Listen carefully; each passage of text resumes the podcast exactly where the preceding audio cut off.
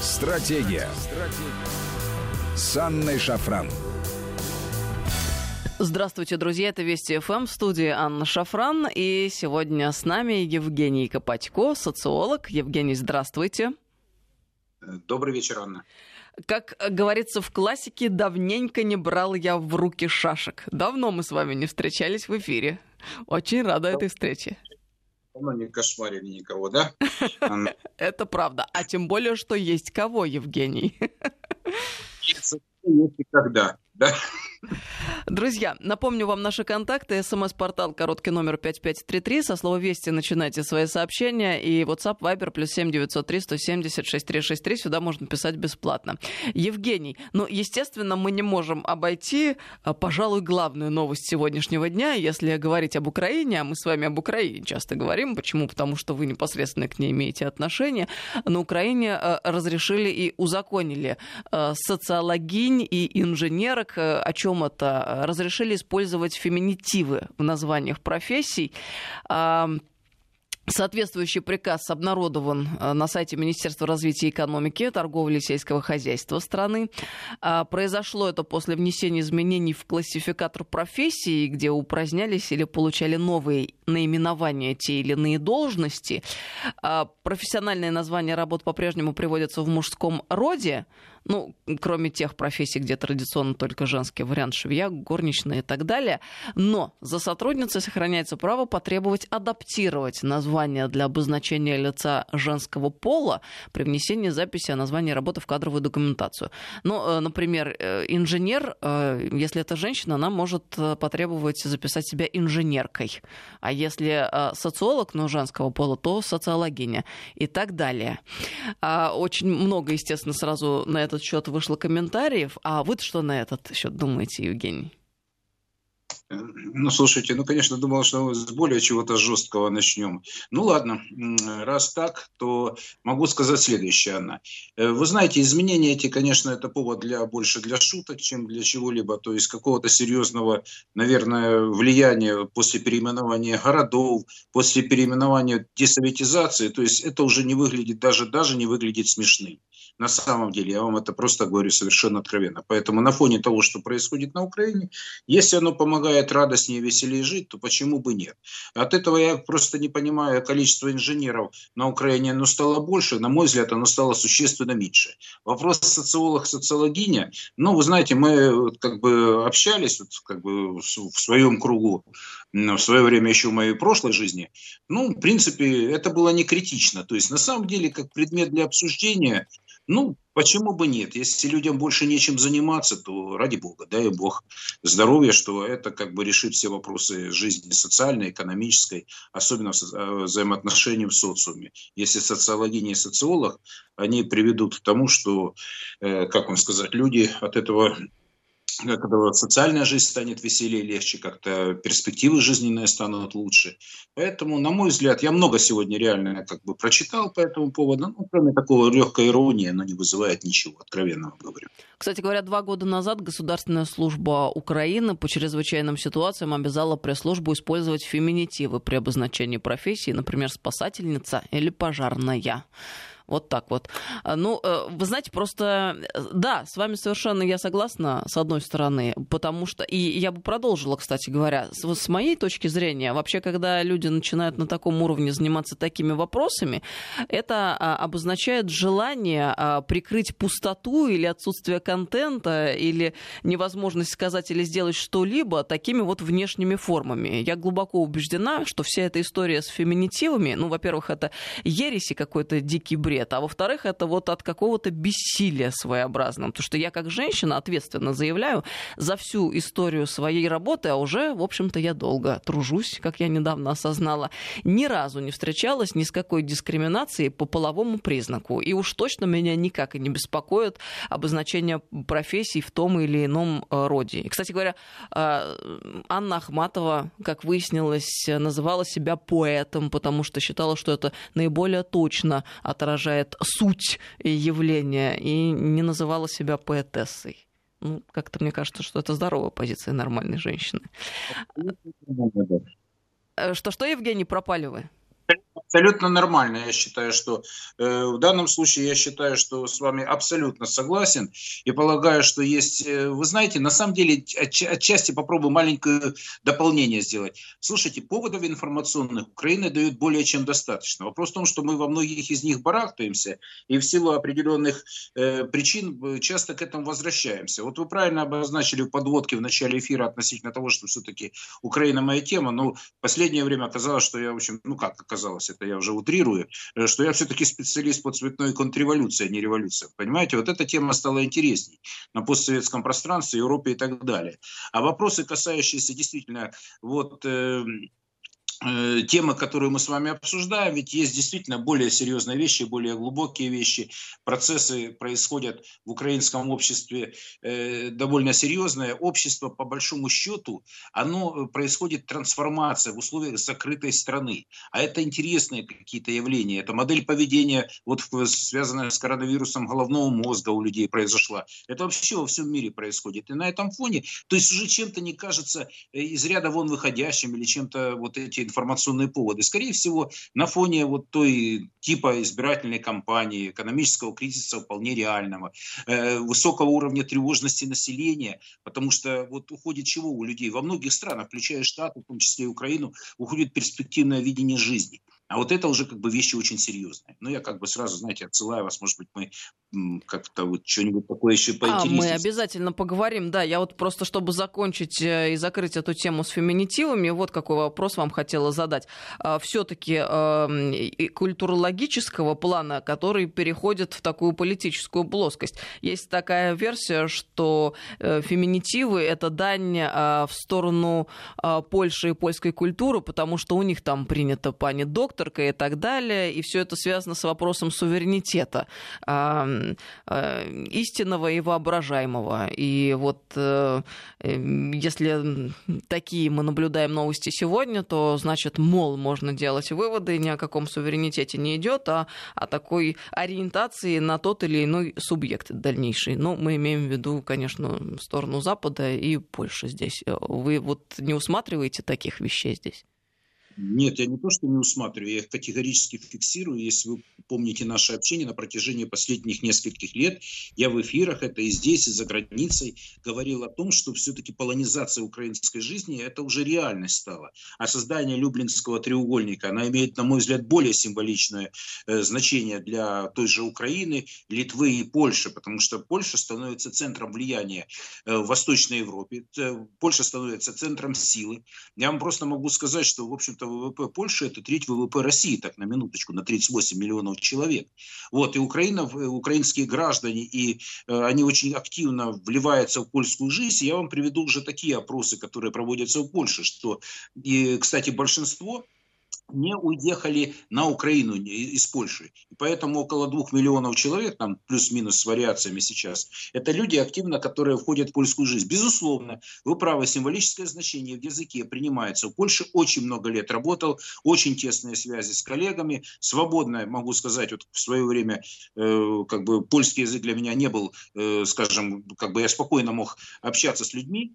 Вот, но скажу другую вещь, ведь это идет по направлению и церковь, это идет образование, это более... А вот такие символические вещи, они только подчеркивают, как говорится, вкус шампанского. Поэтому вы абсолютно правы, Анна. Процесс полонизации украинской жизни, он стремительно набирает обороты и, и принимает все новые формы. А Люблинский треугольник – это серьезное уже геополитическое явление, где Польша становится игроком. Но, естественно, как вы понимаете, игроком против России. И в этот альянс вписывается уже, безусловно, э, Литва, ну, как союзник союзники, вот, и общее дело, кстати, Речь Посполита, и Украина, в данном случае это уже тоже фактор, который отрицать уже ни в коем случае нельзя. И поэтому все символические значения только работают на мельницу. И это значит о том, что вот э, э, та среда, которую создают поляки, она, в общем-то, успешно развивается. Евгений, э, небольшая э, пауза для срочного сообщения. Э, Генпрокуратура Российской Федерации по поручению президента страны Владимира Путина начала проверку отчуждения государственных акций башкирской содовой компании. Об этом сообщил ТАСС официальный представитель надзорного ведомства Андрей Иванов. А в среду глава государства на совещании с правительством поручил Кабмину и руководству Республики Башкортостан разобраться в ситуации коррупции с башкирской содовой компанией и выводом денег в офшоры. Ну, мы продолжаем с вами, Евгений, наш разговор. Если двинуться дальше, вы сейчас упомянули трансформацию и сознания, в частности, и, видимо, процессов, которые в обществе разворачиваются, украинском в данном случае, в связи с э, закрытостью вызванный коронавирусом. Мы, кстати, сегодня узнали о том, что Украина закрывает границу из-за коронавируса, в очередной раз продлевают карантин. А, приняло правительство Украины решение о закрытии границы для въезда иностранцев из-за опасности распространения новой коронавирусной инфекции.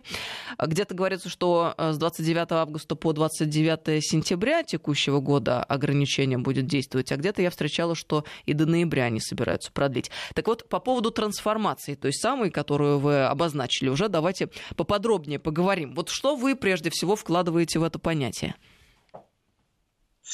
Ну, смотрите, давайте, если вот локальную жизнь, вот, ну, как локальную жизнь украинского общества, я подчеркиваю, вот э, пандемия, все, что с ним связано, социальные, экономические, какие угодно последствия, они затронули весь мир. А какие происходят, какая же трансформация, на примере Украины трансформация? А, общество закрыто. То есть вопрос въезд-выезда людей для достаточно большой части украинского общества, которые достаточно мобильные, работали за границей, эта тема э, является закрытой. Это первое, то, что изменило очень серьезно. Дальше. Ожидания от, э, скажем, э, того, что может быть вторая волна. Вы точно подтвердили, потому что буквально полчаса назад говорят, что вроде как вариантом, что и до ноября может быть продлена эта история. Это, безусловно, добавляет тревожности в украинское общество, потому что экономические показатели, экономический потенциал, он таков, что собственно, это жизнь, э, стратегия выживания. И вот эта вот трансформация, это ведь все-таки не стратегия жизни, не стратегия развития. А вот, укра... вот украинскую жизнь, оно погрузилось, вот, э, ну, наверное, укра... украинское общество погрузилось именно вот в стратегию вот этой, э, вернее, реализуется стратегия выживания. Вот это она абсолютно точно. Дальше какие наблюдения социологические? Люди, безусловно, стали больше беспокоиться о своем здоровье. Это естественно, потому что вот эти вот страхи, опасения, они без на фоне, скажем, какого-то безрассудства или легкомыслия, все-таки подсознательно давит. То есть люди, может быть, и скептики там по здоровью, либо фанаты чего-либо, так или иначе заложники этих обстоятельств. Плюс все-таки обостряется внутривидовая борьба. Вот представьте себе, Анна, вот такая вот история, э, какая трансформация в украинском обществе происходит. Это еще и политический процесс, местные выборы. Вот э, там, э, конечно, вот все это в этом котле все варится, все, скажем, сталкивается. И по большому счету фактор непредсказуемости, состоятся ли украинские выборы или нет, в принципе остается открытым. Тем более, опять-таки, отсылаю вас к Польше, потому что проскакивает в украинских средствах массовой информации информация относительно того, что польские выборы на президента были на какое-то время перенесены. Поэтому не исключаю, что э, сценарий такой, что может быть сдвинуты, отменены или каким-то образом перенесены украинские выборы, тоже набирает какие-то вот, принимает какие-то реальные очертания, либо возможные, как один из возможных вариантов развития событий. Какие еще особенности характеризуют вот как бы трансформацию украинского общества? Я еще подчеркиваю, очень высокий уровень неуверенности, неопределенности и желание многих людей покинуть тоже, вот желание выехать из страны, чтобы как-то работать, потому что, вы же понимаете, все-таки часть людей вынуждена была уехать из той же Польши, из той же Чехии, из той же Италии. Но вот сейчас задача состоит в том, чтобы каким-то образом туда обратно вернуться. А вот это становится проблемой. Не проблема становится в том, что, в общем-то, значительная часть украинского общества сосредоточена или настроена так, чтобы выживать самостоятельно. Особого доверия государству нет. И вот представляете, какой э, лихой получается замес на Украине. И вот эти вот все изменения, на самом деле, да, плюс еще дистанция в обществе, плюс, э, ну, она весь мир затрагивает, институционализация виртуальной жизни, если хотите, то есть как бы социальных отношений. То есть масса-масса всего. Она просто мне приходилось делать исследования по Украине в том числе, которые отражали вот как бы активную фазу, если можно сказать, э, карантина, который был там, выход из карантина. Ну, в общем-то, э, поле для темы для размышлений невероятно много сейчас. Если я вкратце объясню объяснил, я попытался динамично объяснить, что, безусловно, изменения в обществе достаточно серьезные. Они, подчеркиваю, затрагивают весь мир и Украину в частности. У каждой страны своя специфика. Кстати говоря, нам сообщение шлет по следам нашей беседы относительно феминитивов, конечно, тоже написали. Я зачту буквально парочку. Анна, где же их европейская гендерная толерантность? А вот действительно, Евгений, где? Потому что накануне в Берлине на кинофестивале отменили э, премию за лучшую мужскую роль и лучшую женскую роль, потому что вся эта тема теперь должна быть гендерно-нейтральной. Там, по-моему, будут медведи вручать вот за гендерно-нейтральную роль. Правда, сразу возникают э, вопросы тоже, от медведь или медведица, вот что с этим медведем, который будут выручать. Видите, Европа-то идет одним путем, а Украина каким-то образом с пути сбилась, выходит. Как так?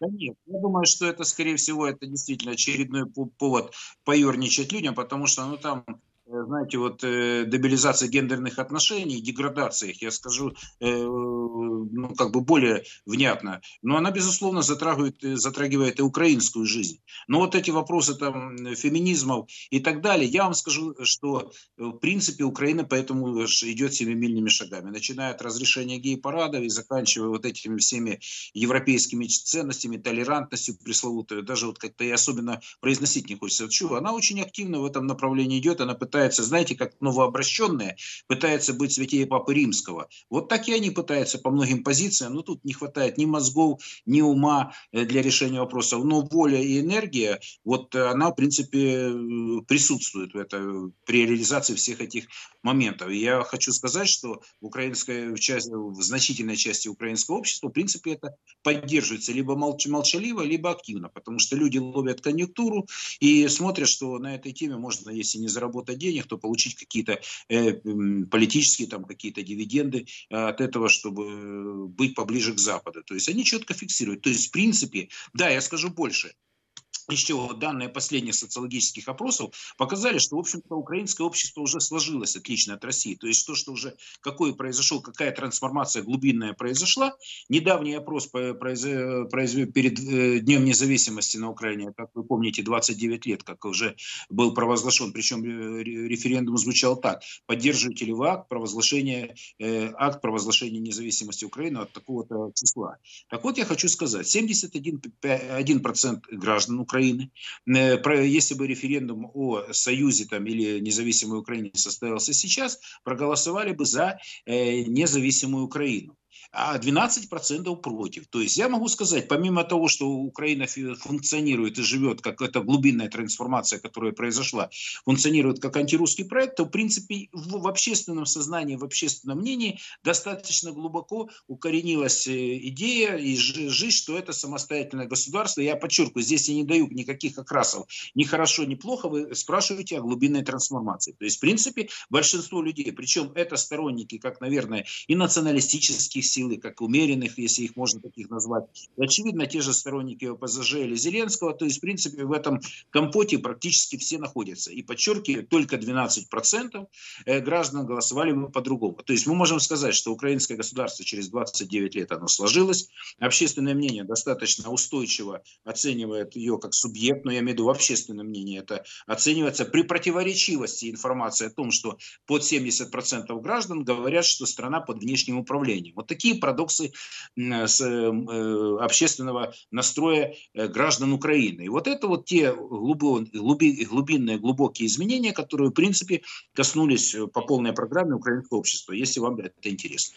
Евгений, а я вот вспоминаю наш разговор на эту тему. Э, говорила тогда, ну, когда мы обсуждали с вами трансформацию именно сознания, что ведь это можно воспринимать и как э, позитивный момент. В каком смысле? Ну, не в широком, естественно, а, э, скажем, э, если не мыслить сам, совсем уж пессимистично, да, и какими-то такими категориями все пропало, гип снимают, клиент уезжает, 29 лет прошло, а, полностью практически, ну не полностью, но в значительной степени переформатировано сознание, а я говорю, так ведь это же для нас означает, что мы точно так же можем переформатировать и обратно в другую сторону. Помню, что вы тогда мне на это возразили, а какие аргументы были? Я возражу вам, Анна, сейчас, потому что для этого должна быть воля, стратегия, желание и энергия притяжения. Вот понимаете, я хочу сказать, что да, возможно, какой-то союзный проект, подчеркиваю, давайте мы гипотетически, мы даже не знаем, что мы можем людям предложить. Еще раз говорю, у меня там не, не, не было пессимизма о том, что я говорю. Я наоборот сказал, что я поднялся на ситуацию и посмотрел на это просто ну, как данность, как это не хорошо, не плохо. Это как в социологии. Данные, а здесь нет как бы хороших или плохих ответов. Есть ваша просто уникальная субъективная точка зрения, которая дает в, в общем плане социологические данные, которые, в принципе, мы фиксируем в цифрах. Так вот, что я хочу сказать. Для того, чтобы переформатировать еще 30 лет э, пройти, я подчеркиваю, для этого нужна некая идея, которая объединяет людей. Для этого нужны пассионарии, которые готовы это делать. Для этого нужны люди, которые постоянно работают и над какими-то проектами, какие-то, и должен быть, извините, совместный интерес. То, чего не было. Он сознательно убивался в конце лихих 90-х, в начале нулевых годов, который, в принципе, привел к тому, что мы стали чужими. Евгений, я, я сейчас испытала облегчение, потому что поняла, что это не а, какой-то необратимый процесс в вашей интерпретации, а вы все говорите правильно, безусловно, я с вами солидарна, да, без воли и стратегии невозможно сделать ничего, но ведь это же и означает, что все-таки теоретически при наличии тех самых искомых воли и стратегии возможно, так ведь? Дело в том, что я как раз вот здесь, я, э, вот тот мой пессимистичный реализм о том, что это сейчас невозможно, невозможно в ближайшую перспективу. Евгений, продолжим мой... эту беседу после новостей. Мы уже прям должны уходить с этого места. Начнем. Вести ФМ. Эм. Стратегия. Стратегия. С Анной Шафран. Здравствуйте, друзья. Мы продолжаем беседу. С нами сегодня Евгений Копатько, социолог. Евгений, на связи? Да, конечно. Отлично. Напомню контакты. Продолжим. 5533 Вести – это короткий номер нашего СМС-портала. Со слова «Вести» начинайте сообщение. И WhatsApp Viber плюс 7903 176 363. Сюда бесплатно можно писать. Мы э, по поводу работы с сознанием с вами говорили перед уходом на новости. Э, нам пишут. Гость говорит на другую тему. Вы говорите, что сознание податливо, а гость про то, что должно быть, чтобы сознание поддалось трансформации. Трансформировать обратно украинское сознание будет гораздо легче. Нужна только политика политическая воля? Ну, вы знаете, я думаю, что скорее нет, чем да. Я вам так деликатно отвечу, при всем уважении к людям, которые говорят, то есть у нас есть разные подходы, разное видение. Я задаю себе простой вопрос. И, возможно, я просто делюсь аргументами. У нас нет спора. Знаете, мне легче быть в истории, как тот равин, и вы правы, и вы правы, и вы правы. Но если говорить серьезно, вот я наблюдаю вот и участвую активно в социальной жизни вот буквально последние больше 30 лет. Вот, после окончания университета, армии, я все время в профессии. Так вот, через мои, вот у меня прошло разрушение Союза, и становление государства, и конфликтные какие-то ситуации. И вот 30 лет уходит одно поколение. Я вам просто предложу аргументы, а вы, коллеги, меня послушайте, может быть, с чем-то согласитесь, может быть, я с чем-то с вами соглашусь. Так вот, ушло уже поколение, которое лояльно было относилось к советскому прошлому, которое имело этот, уходит практически, оно, значительная часть его уже ушла. Причем те люди, которые создавали Советский Союз, это и наши родители, многие, которых, у многих уже нет живых, и люди, которые, в принципе, делали много для своей страны страны. И пришло другое поколение, которое не имеет советского опыта и опыта совместного проживания. Это первое. Второе. Когда мы говорим, мы легко вернем назад. Я сколько раз эти разговоры слышал еще в лихие 90-е, в начале нулевых. Если бы вы видели, как работало русское посольство на Украине во главе с Виктором Степановичем Черномырдиным, то так лучше вражи нельзя, как работало посольство тогда. И в данном случае я просто говорю вещи, называя своими именами.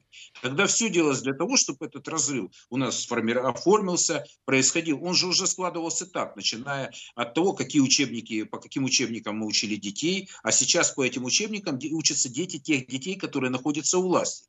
И у меня возникает простой человеческий вопрос. А кто будет это менять в обратную сторону?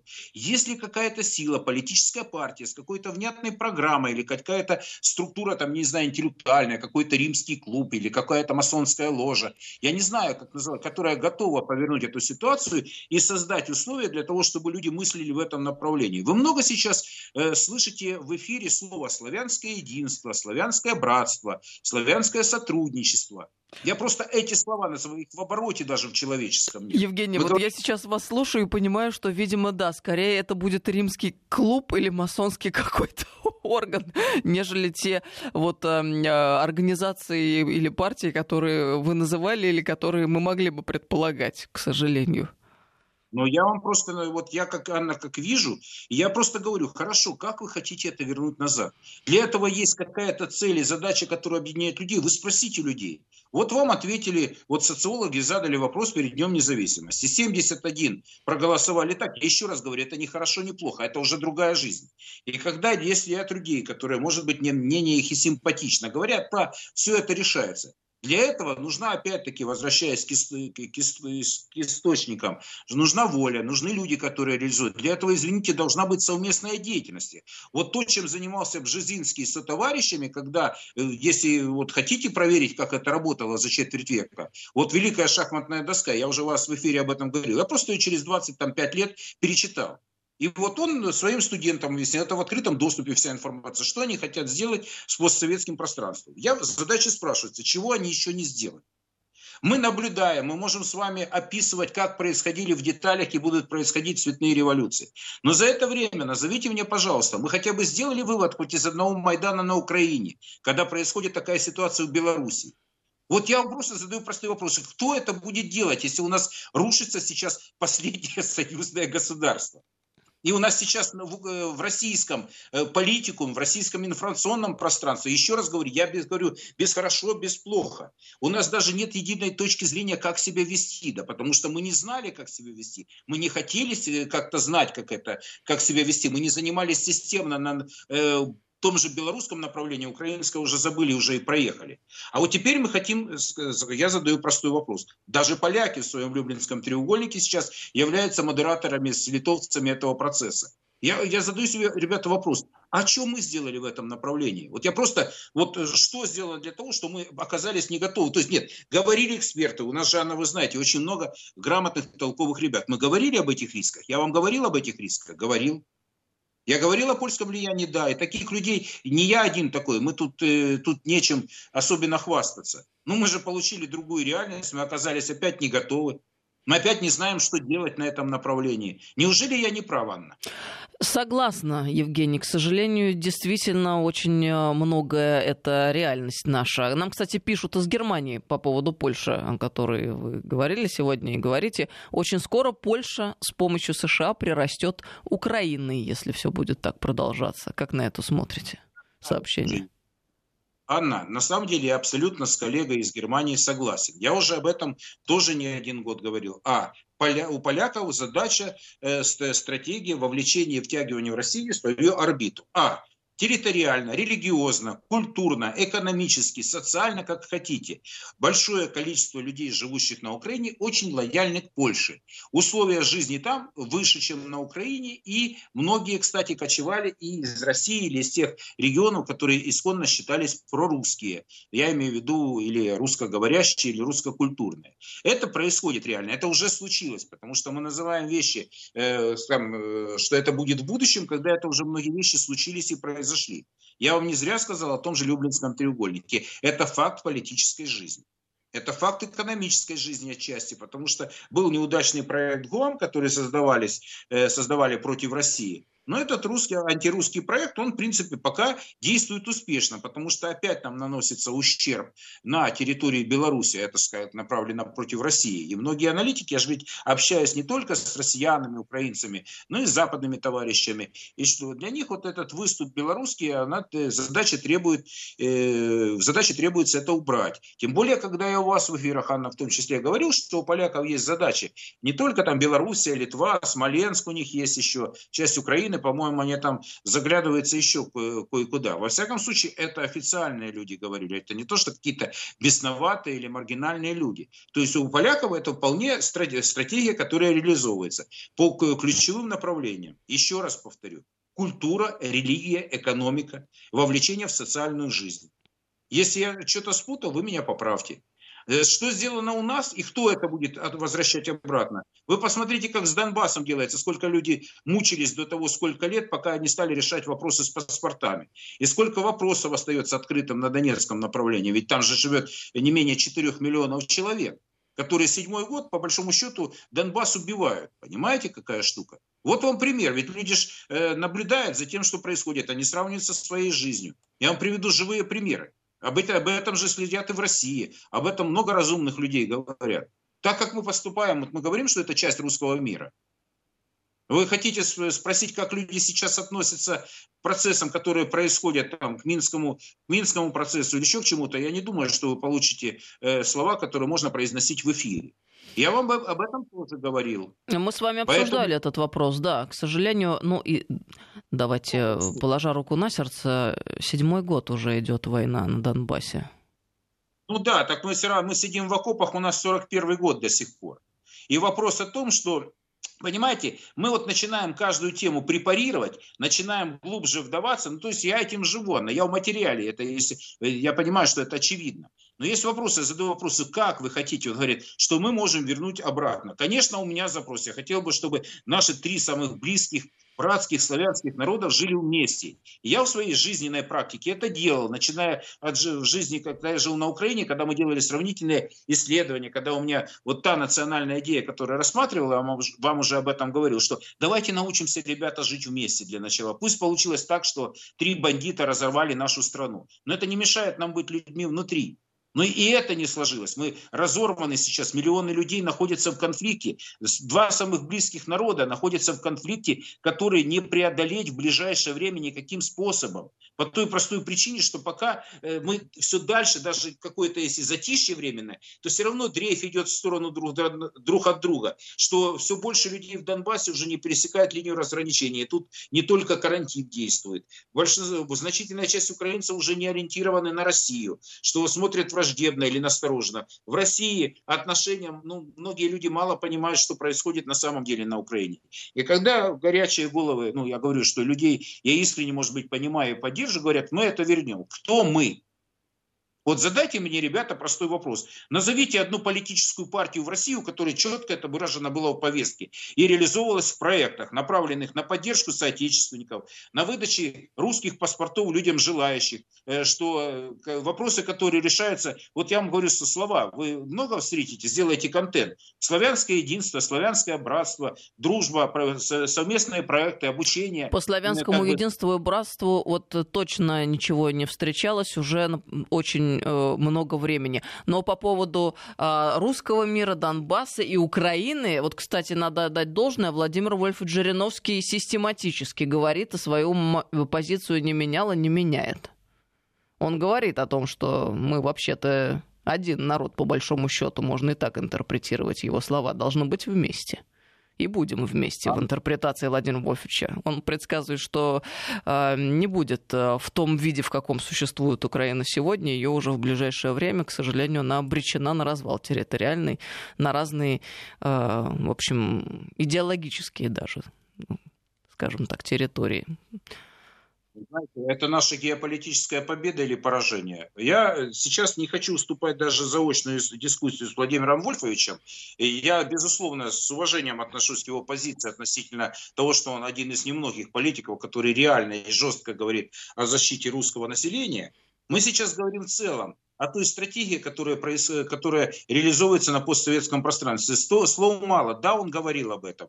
Но мы потеряли свои канонические территории. Конфликт в православном мире – причем жесткий конфликт. Потеря территорий, которые осваивали вместе русские, украинцы, там малоросы, великороссы, белорусы, которые как угодно называйте. Когда мы строили э, э, Тавриду, когда юг России, который был, это же наше общее совместное проживание, наша трагическая и великая история одновременно. Мы сейчас разве так думаем? Мы, э, потери этих территорий идут. То, что Екатерина Великая была твое, вернее, Петром Первым начали, начали э, решать задачу, и Екатерина Великая, это все было, э, скажем, реализовано уже и строительство городов, и губернии, и отношения с портой, и, ну, в общем, много чего, Анна. Так я хочу сказать, что мы все равно это стремительно теряем. Я вам приведу другой пример. Я вам уже говорю, что сколько, чтобы как-то впечатлить вас, я не знаю, не собираюсь, э, ну, как бы кошмарить, но представьте, в мире, то если после войны, 50-е годы, я вам говорил, что было около 10%, 9,6% от мирового населения, сейчас где-то 3,5% мирового населения.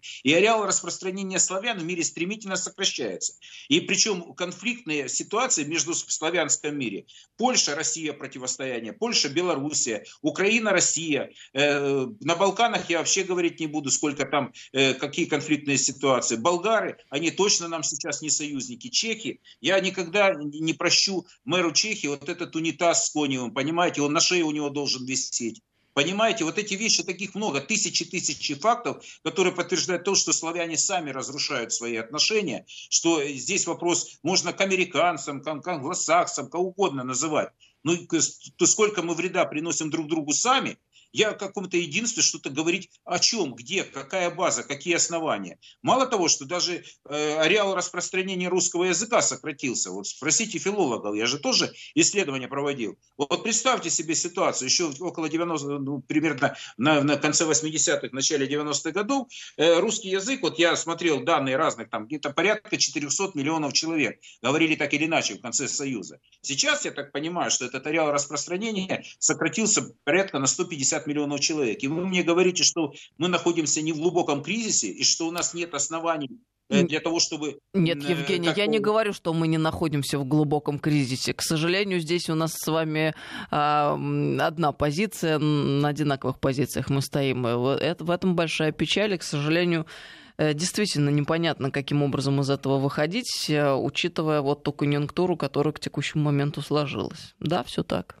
Но вот те цифры, которые вы называете, они действительно впечатляют, и а, порой вот э, просто даже статистические, статистические данные, они очень так отрезвляют, потому что можно много говорить о разных общих формул выводить, но когда ты приводишь цифры, да, все очень серьезно так расставляется по местам и по полкам. Я согласен, я скажу больше. Вот э, я вот так вот реакцию людей слышу, но вот теперь сказали там агитировать людей. Э, хотите там, чтобы переиграть. На это ж усилий на самом деле значительно больше уходит, чем э, на, скажем, э, переориентация на западные ценности. Ведь это сделалось технично, грамотно, последовательность на протяжении десятилетий. А сейчас мы хотим, то есть, во-первых, там привлечен интеллект, креатив. Вы посмотрите, как в белорусском конфликте работает история. Молодые ребята, там 22 года, э, ну, мы своего рода рекламу им делаем, ну, вот, которая некто в переводе, если с белорусского или кто-то работает, так вот они поднимают свою аудиторию там за пару недель там, или даже за десяток дней там, до двух миллионов человек посещений. Я к чему это говорю? Что, понимаете, вот если мы хотим это вернуть, то я, когда иногда слушаю людей, вот говорится, да, а такое слово, как славянская солидарность, вам знакомо или в нас э, в России оно сколько раз употребляется? Возьмите в поисковике любом, и все это не работает. Мы вспоминаем что... раз в год, в День славянской письменности об этих словах. Люди об этом даже не знают, я вас умоляю. Я вам скажу, она больше, что на самом деле сколько угодно мы можем говорить, но это еще должны быть дела, должна быть энергия, которую мы тратим на это. Это наша жизненная энергия. Она тратится сейчас на взаимоуничтожение, на борьбу на, на Восточном фронте, где славяне и православные убивают друг друга в Донбассе. Вот это происходит по факту, где славяне э, хотят нанести ущерб друг другу как можно больше, который работает в альянсе совершенно с другими странами. И вот это произошло по факту. Вот мы получили такую реальность. По периметру наших границ ни одного лояльного к нам государства. В лучшем случае нейтрально-негативное. Не, ну, кроме Китая и Монголии, ну давайте откровенно говорить. Мы что-нибудь можем вспомнить, где у нас есть какие-то вещи, или где мы что-то сделали, или как бы отыграли хоть одну ситуацию обратно? Мы отыграли ее в Грузии. Мы потеряли ситуацию, вернее, отыграли ее в Грузии? Нет. Мы потеряли ситуацию два года назад в Армении, и она имеет тенденцию к ухудшению. Я очень, э, я готов цитировать то, что сказала Маргарита Симонян. Вы понимаете, там же масса происходит, э, много чего э, сказано в этом направлении. Про украино-российские отношения, ну сколько звонить в колокола? Я еще в пятом году, Густав был у вас такой в Совете Федерации, говорю, вы потеряете Украину. Это здесь, ну кто-то что-то решал для этого. Люди, которые ну, нас считались в лучшем случае, если не юродливыми, ну типа, ребята, отставьте, все без вас знаем. Ну что, я это не проезжал в реальной жизни? Вот это, Анна, происходит проблема. И когда я встречаюсь, ну, сталкиваюсь с вопросом, что мы это отыграем обратно. Вопрос, кто мы? Я здесь чувствую себя иногда даже в России партизаном. Потому что все, что я говорю, потом говорят, что Копатько, что то, то опять Россию обижает, или никому э, там, что она должна. Я уже это слово даже не употребляю. Россия, еще раз подчеркиваю, у меня родился такой, родился такой тезис, что она должна прежде всего себе создать такие условия на постсоветском пространстве, где ее будут окружать в лучшем случае нейтрально или, или нейтрально дружеские страны для начала. Потому что, чтобы не тратить лишние ресурсы, не тратить на э, то, чтобы на борьбу, а на какое-то созидание. Вот это вот реальная жизнь, которая происходит. А то, что по факту Донбасса, ну Донбасс тупо убивают, понимаете? Это был становой хребет империи российской, потому что был Петербург, Москва и Донбасс по уровню концентрации населения всего. Это был РУР э, при Александре II, когда Донбасс создавались. Я что тут, извините, как бы соображаю, о чем я говорю. В советское время это был становой хребет Советского Союза, шахтерские дивизии во время войны. Много чего можно говорить. индустриальная мощь какая была. Э, даже если взять по населению, это было сопоставимо с Ленинградом. И на Украине это 25% э, экспорта Донецкая и Луганская губерния, 12% ВВП. Вот сейчас убивают территории, где живет русскоязычное население, где деградирует промышленность, и мы не находим выхода из ситуации седьмой год. Как вы думаете, люди к нам будут хорошо относиться? Ну, я думаю, будут... я думаю, что вопрос Донбасса уже э, назрела необходимости решить э, четко и окончательно, учитывая, что референдум там был уже проведен в свое время относительно присоединения к России. Ну и давайте так честно а, правде, э, посмотрев в глаза, э, потенциал духоподъемный от присоединения Крыма, он уже практически исчерпан. Э, был ли он использован в должной мере? И так, так, как мог бы быть использован, это тоже для нас вопрос. Но э, сегодня есть э, сразу целый ряд серьезных аргументов, которые говорят о том, что и с Донбассом э, было бы правильно решить. Ну, во-первых, чисто из гуманитарных соображений. Люди должны перестать гибнуть, должны перестать бояться. Люди хотят безопасности, нормальной мирной жизни. Обеспечить это можно только в условиях, когда Донбасс станет частью Российской Федерации. И это, конечно же, обезопасит и серьезно охладит пыл противников наших с украинской стороны. Санкции, боже мой, ну хватит быть наивными уже. Санкции, они как вводились против нас, так и будут вводиться. Какая разница? А, Донбасс, не Донбасс. Они придумают обязательно, если Скрипаля не окажется, будет оппозиционер очередной в Берлине у нас. Надо уже как-то, мне кажется, расслабиться на этот счет и принять волевые решения. И люди, э, хотелось бы надеяться, с благодарностью э, отнесутся к этому, ну, еще пока есть надежда, что так будет. Ну и, э, в принципе, это духоподъемно для страны, как бы и что бы не говорили об этом скептики. Можно я вас разочарую? Давайте. Нет, разочаровать вот я... не надо, но вы скажите свои аргументы, а мы примем к сведению. И все равно будем смотреть с оптимизмом в будущее. Я говорил уже очень много у вас в эфире, я так понимаю, как бы быстрее вам выйти Нет, с вами интересно всегда, Евгений, спасибо такую простую вещь. Вот все хорошо сказали. А как же быть с Минским процессом? Мы его приверженцы. Согласно заявлению министра иностранных дел, согласно тем людям, которые занимаются обеспечением вот этого всего нормандского формата, включая глав государств, э, Донбасс – это часть территории Украины. Вот я задаю себе простой вопрос. Если мы в Минском процессе до сих пор находимся, значит Донбасс это часть Украины согласно Минску. Значит все эти конструкции и не работают. Но с другой стороны есть другое противоречие. Уже в ближайшее время как минимум полмиллиона паспортов российских, э, русских, извините, паспортов будут уже у граждан Донецкой и Луганской республики. С другой стороны, по Украине еще интересная ситуация – очевидно, словацких, венгерских, румынских и польских паспортов или, э, скажем, документов, которые позволяют вполне комфортно жить э, в Польше, уже, наверное, паритетное количество на западе Украины. То, что это риск для Украины, мы как раз говорили, и вы как раз упомянули Владимира Вольфовича Жириновского, о том, что он говорил и защищал. Но мы же теряем территорию, которая э, колется внутри, скажем, где нет для нас значительной части лояльного населения, если хотите. Если люди, в общем, ожидали ожидали чего-то, но это не случилось. Вот в чем, Анна, проблема. А э, э, здесь а, частично согласна, частично нет, потому что Минские соглашения уже оскомину всем набили. Ну, не выполняются эти Минские соглашения, не работают эти Минские соглашения. Прежде всего, они не выполняются украинской стороной. Поэтому совершенно спокойно э, и свободно мы можем отказаться от этих Минских соглашений, считаю я, и решить вопрос так, как он должен быть решен. Вот и все. Мне кажется, не надо усложнять там, где этого не требуется. Анна, если это не решалось 7 лет, не решится и сейчас. Вот мой, будет простой ответ, потому что выход из Минска по инициативе России – это очередной удар. Это раз, это не совсем. То, что Украина саботировала, не выполняла, это было очевидно. Мы игрались в эти, в эти Должны уже выходить из эфира, давайте закругляться. Все, Анна, тогда вам спасибо. Вот, э, спасибо, что дали возможность высказаться. Вот, э, Но вот мы должны продолжить наши беседы. Долго с вами не встречались. В эфире будем это делать чаще. Евгений Копатько, социолог, был с нами сегодня. Всем доброго вечера.